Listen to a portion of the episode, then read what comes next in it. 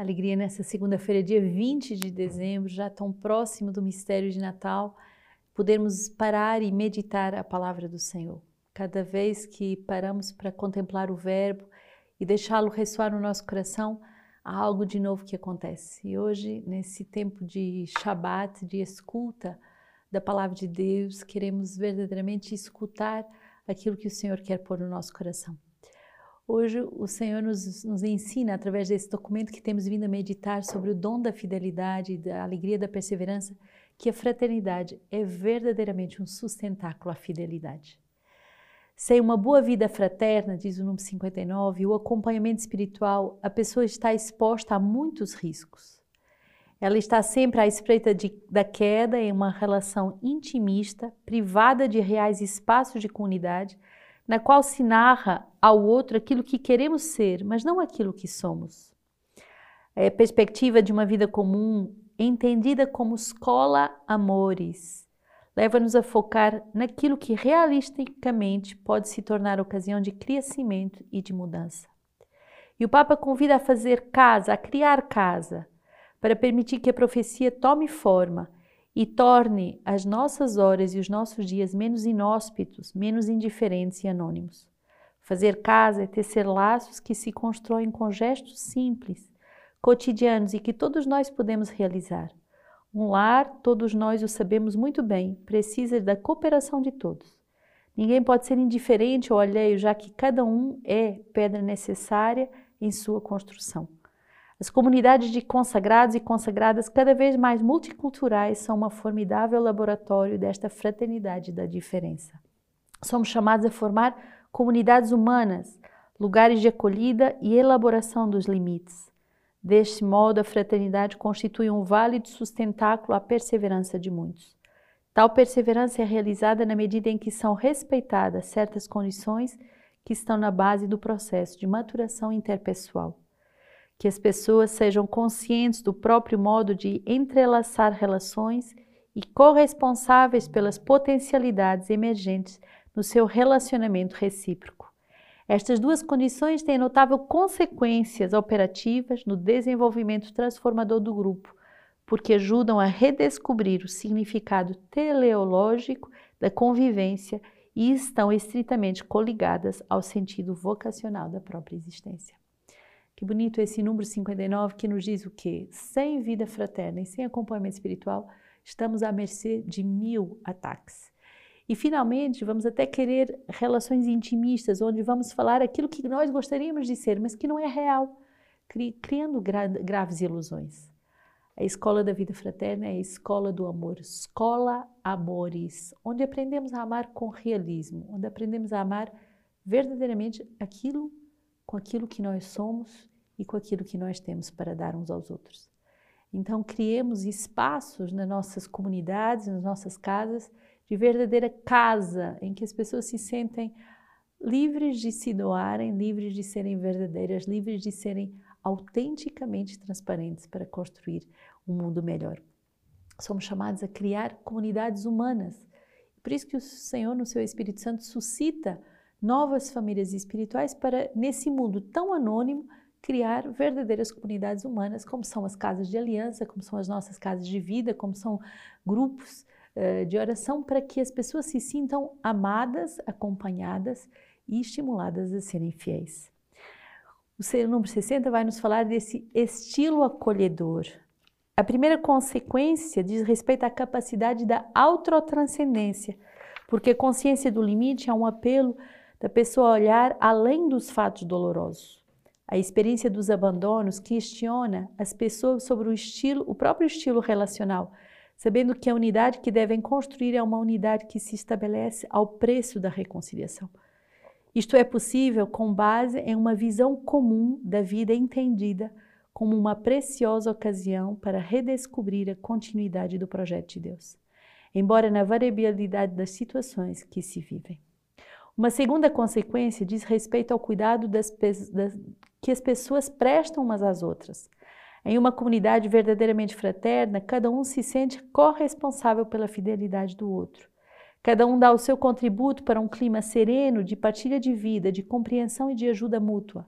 Cada um está atento aos momentos de cansaço, de sofrimento, de isolamento, de desmotivação do irmão e cada um oferece o seu próprio apoio a quem está aflito pelas dificuldades e pelas provações. Vamos parar por aqui porque é muito importante esse número que vai justamente nos dizer que face a tantos abandonos e a tantas pessoas que abandonam as suas vocações, nós devemos, ao contrário, criar nas nossas comunidades um estilo acolhedor, atento àquilo que a pessoa vive. E olha que bonito o documento vai dizer: atento aos momentos de cansaço, de sofrimento, de isolamento, de desmotivação e dar esse apoio a quem está aflito e a quem está provado.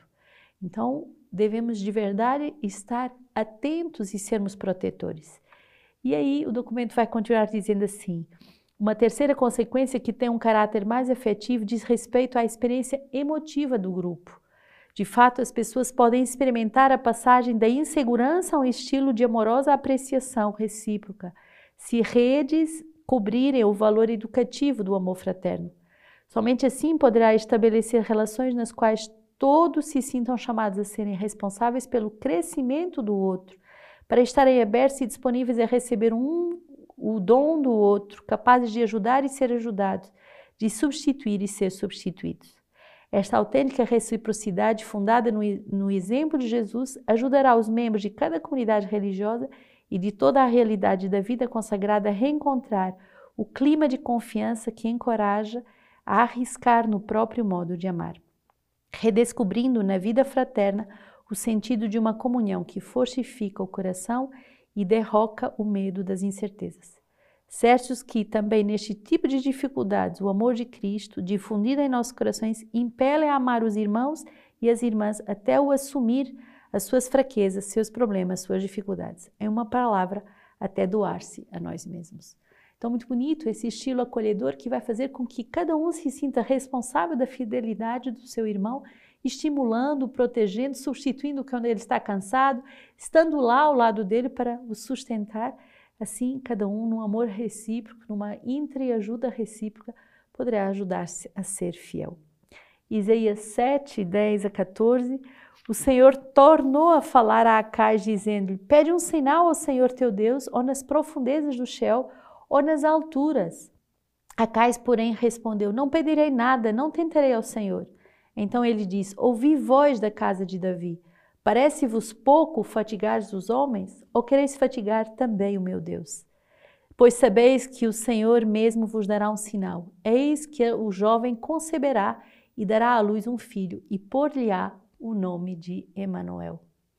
O Senhor é aquele que vem uh, para ser esse Deus conosco. Que essa é a grande profecia que uh, esse o Senhor vai dar a Acas. Pede um sinal ao teu Deus nas alturas. E ele vai dizer: Eu não vou pedir nenhum sinal, mas então o Senhor diz: Olha, o sinal que eu te dou é que uma jovem, e essa jovem é a Virgem Maria, vai conceber e dará à luz um filho, com o qual se porá o nome de Emanuel. Esse Deus que faz caminho conosco, esse Deus que é próximo de cada um de nós.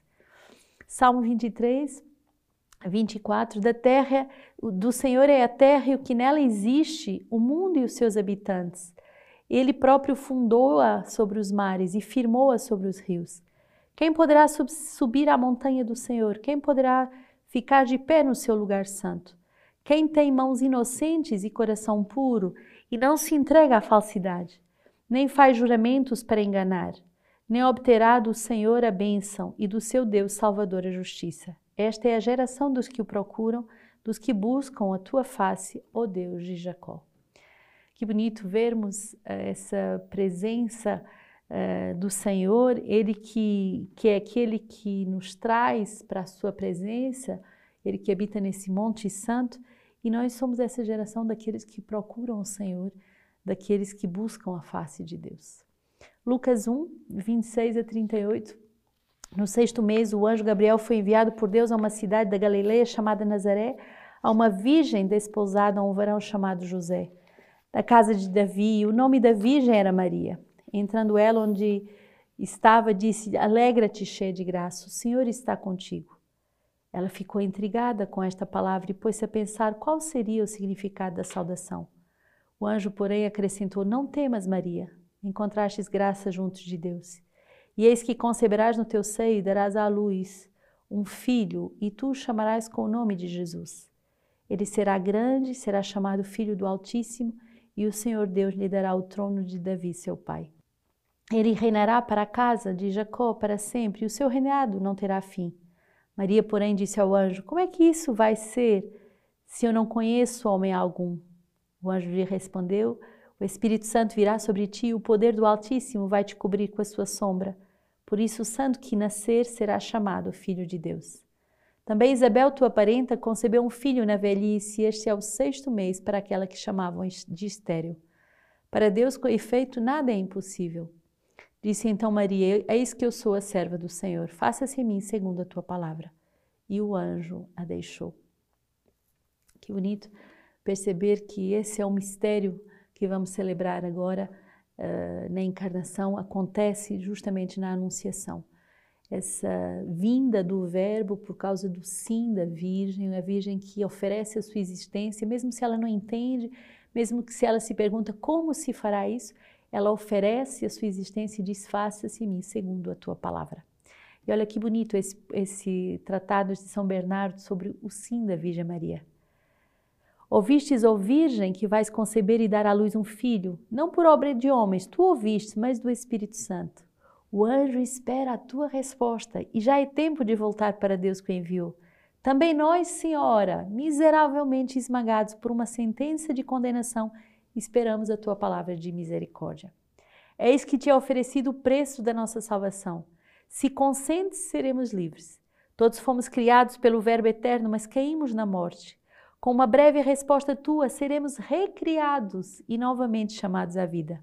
Ó Virgem cheia de bondade, o pobre Edão expulso do paraíso, com a sua mísera descendência, implora a tua resposta. Abraão a implora, Davi a implora, os outros patriarcas, teus antepassados também, que habitam na região da sombra da morte, suplicam esta resposta. O mundo inteiro espera, prostrado a teus pés. E não é sem razão, pois a tua palavra, da tua palavra depende o alívio dos infelizes, a redenção dos cativos, a liberdade dos condenados, enfim, a salvação de todos os filhos de Adão e de toda a tua raça. Apressa-te, ó Virgem, em dar a tua resposta. Responde sem demora ao anjo, ou melhor, responde ao Senhor por meio do anjo. Pronuncia uma palavra e recebe a palavra. Oferece a tua palavra e concebe a palavra de Deus. Diz uma palavra passageira e abraça a palavra eterna. Porque demoras, porque hesitas, crê, consente, recebe que a tua humildade se encha de coragem, que a tua modéstia de confiança. De modo algum convém que a tua simplicidade virginal esqueça a prudência. Neste encontro único, porém, virgem prudente, não temas a presunção. Pois se a tua modéstia no silêncio foi agradável a Deus, mais necessário agora é mostrar a tua piedade pela palavra. Abre, ó Virgem Santa, teu coração à fé, aos teus lábios ao consentimento, teu seio ao Criador. Eis que o desejado de todas as nações bate à tua porta. Ah, se tardas e ele passa, começarás novamente a procurar com lágrimas aquele que o teu coração ama. Levanta-te, corre, abre, levanta-te pela fé, corre pela entrega. A Deus abre pelo consentimento. Eis aqui, diz a Virgem, a serva do Senhor, faça-se em mim segundo a tua palavra.